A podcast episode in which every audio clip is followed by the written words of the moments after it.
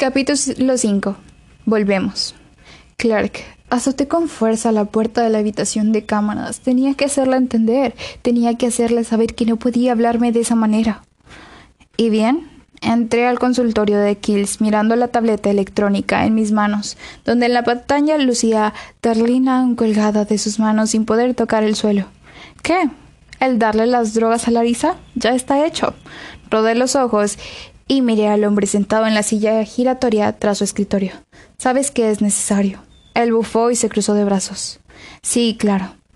Mantener drogada a la única chica que llegó limpia a este lugar solo porque no puede controlarla, Clark.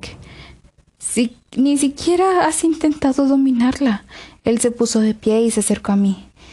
Si tan solo me dejaras. No se te ocurra, Kills. Di un paso hacia él mirándolo serio. Ella es mía. No me hagas reír, Clark. Ella lleva casi una semana aquí y ni siquiera la has tocado. Me acerqué más a él tomándolo por el cuello. Ella es mía. Solo haz lo que sabes hacer. Receta pastillas para el dolor como siempre. Lo solté y me alejé de él. Sigue mintiéndote, Clark. La verdad duele. ¿No es así? Dos semanas después. La hora en este lugar cada vez eran más aburridas. Mi rutina no cambiaba nunca, era siempre en las mismas, con excepción de una cosa, el cuarto de juegos. Había desaparecido en mi horario y no parecía esas palabras y me sentía mal por eso, aun cuando no debía estarlo. En estas semanas había conocido más a Kills, a French. French era mi maestro de artes. Su nombre es un hombre alto, de piel morena, ojos color marrón con un cuerpo muy tonificado. Sus rasgos son delicados, pero rudos, a la vez que su nariz un poco respingada y sus mejillas siempre parecen estar sonrojadas. Gerch es mi maestro de idiomas. Él es todo lo contrario a French. Es de estatura promedio, yo diría unos setenta, de piel blanca y cabello rubio, un poco robusto, pero eso no quita que su cuerpo es de dios griego. Sus ojos son de dos colores, uno es azul y otro es café, según Dorina. Es algo relacionado con la genética. Por lo regular siempre usaba playeras casuales, que se le estrechaban al cuerpo. También que llegué a pensar que las mangas se romperían. A los demás maestros no les había hablado tanto como a estos tres, pero ninguno me daba razones de Clark sin contar que estaba prohibido hablar de tu dominante en clases. Eso me tenía vuelta loca. Ahora me encontraba en mi habitación escribiendo. Eso era lo que hacía cuando simplemente no tenía nada que hacer. Por lo regular escribía pensamientos o cosas que querría contarles a mis hermanas. Pensando en ellos, me llegó la melancolía. Los extrañaba tanto. ¿Qué escribes? Pegué un brinco al escuchar la voz. Siempre hacía eso. Siempre me asustaba. Parecía su pasatiempo favorito. ¿Qué no tienes vida? ¿O acaso... Oh. No, ahora no. No tengo nada mejor que contemplarte. Rodé los ojos y seguí escribiendo. ¿Y cómo te has sentido estos días? No quería contestarle.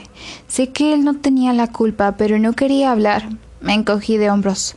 Larisa, la voz tenía un grado de amenaza y de advertencia, pero aún así no contesté.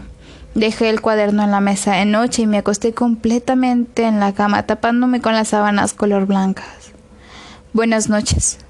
Sábado. Saliendo del gimnasio, Dorina me ve... vería en el comedor.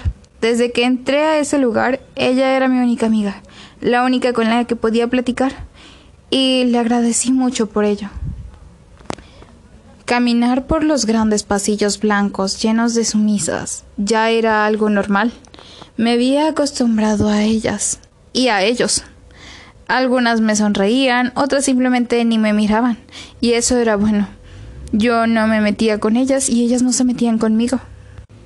Conforme avanzaba los pasillos, se iban quedando cada vez más vacíos. Cuando era niña aprendí que todos y todos tienen un punto débil, aún el más pequeño, pero justo ahora este lugar parecía más impenetrable que una presión máxima seguridad. ¿Qué haces aquí? Me quedé quieta. ¿Cómo es que está aquí? Yo, Ajá. Esta área está prohibida para las sumisas. No debes estar aquí. Lo lamento. Me di la vuelta y vi sus ojos azules. Me miraban con desdén. ¿A quién le perteneces? Clark. El hombre suspiró y vi su semblante más sereno. Sí, lo supuse. Él no suele tener a sus sumisas lo más educadas que digamos. Le di una leve sonrisa. Voy a darte una lección rápida. El hombre se acercó a mí. Por alguna razón mis pies parecían pegados al suelo. Cuando te presente, se presente ante ti algún maestro, debes agachar la mirada. No puedes verlo a los ojos, a menos de que tengas permiso. Lo miré sin entender y agaché la mirada. Eso, buena chica. El hombre sonrió. Ahora, ¿estás marcada? ¿Marcada? Negué con la cabeza. No, mi voz salió en un susurro. El hombre sonrió y alzó mi barbilla. Yo seguía con la mirada baja. Entonces creo que podemos enseñarte otro par de cosas, ¿no crees?